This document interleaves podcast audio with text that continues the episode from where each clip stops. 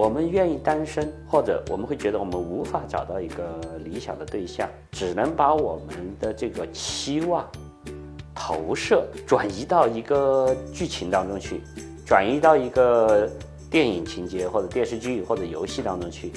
所以，这是我们为什么能够沉溺于这样的一些游戏、一些电影、一些电视剧的一个很重要的心理上的原理。这些艺术作品满足了我们的。一种需要，我们可以统称这种需要叫自恋的需要。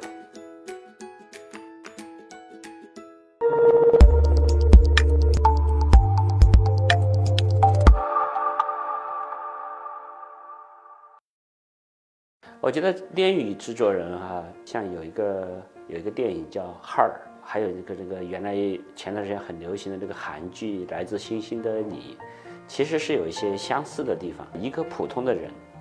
啊，他可以在这个剧情里边，可以在这个游戏里边，找到他心目当中特别特别理想的一个恋人。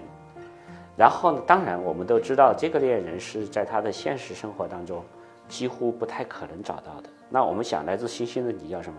第一要来自外星，对吧？第二就是呃，一有肌肤之亲就要晕倒，对不对？啊，然后呢，然后在他任何有需要的时候，突然就能够出现，还能救他，啊，像超人一样，对不对？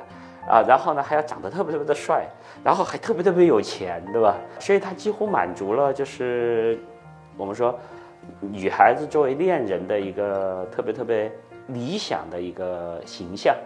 那那个电影号呢，也也是类似的，他只是演的这个西奥多。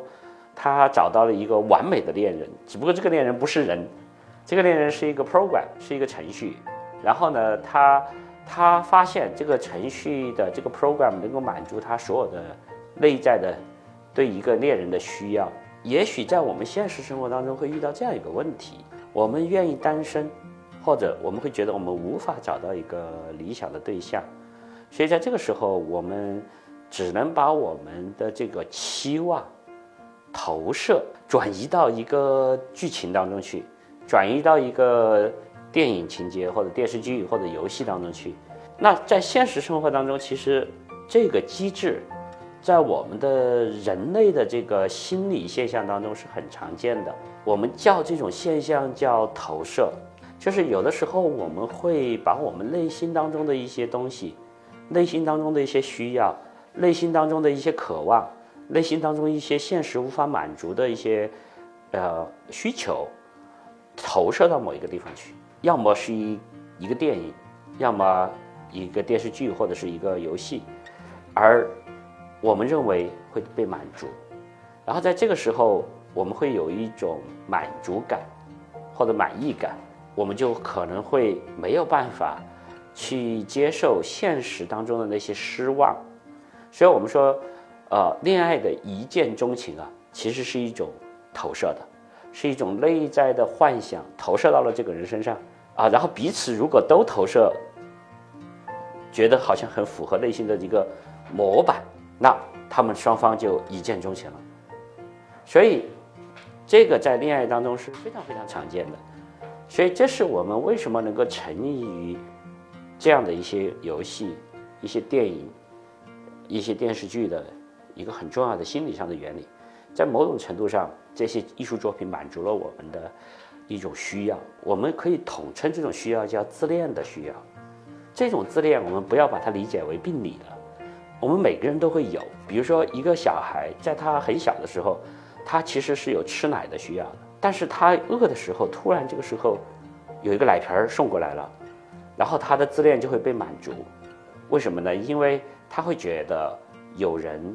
在他需要的时候，就及时的满足了他，他不会觉得是感激别人，因为他没有到达到那个心智程度，他会觉得我想要就会有，我我是很棒的。其实你会发现，即使是成人，我们仍然会有很多自恋的需要，比如说，我们所有的北京司机都会认为，都会认为我们不应该堵车，啊，堵车就是不可不可以出现的，啊，或者我一开车到马路上，我就应认为这个马路是为我设计的。我应该走哪里都是绿灯，对吗？有些人能够接受这个红灯出现，他会停着，OK。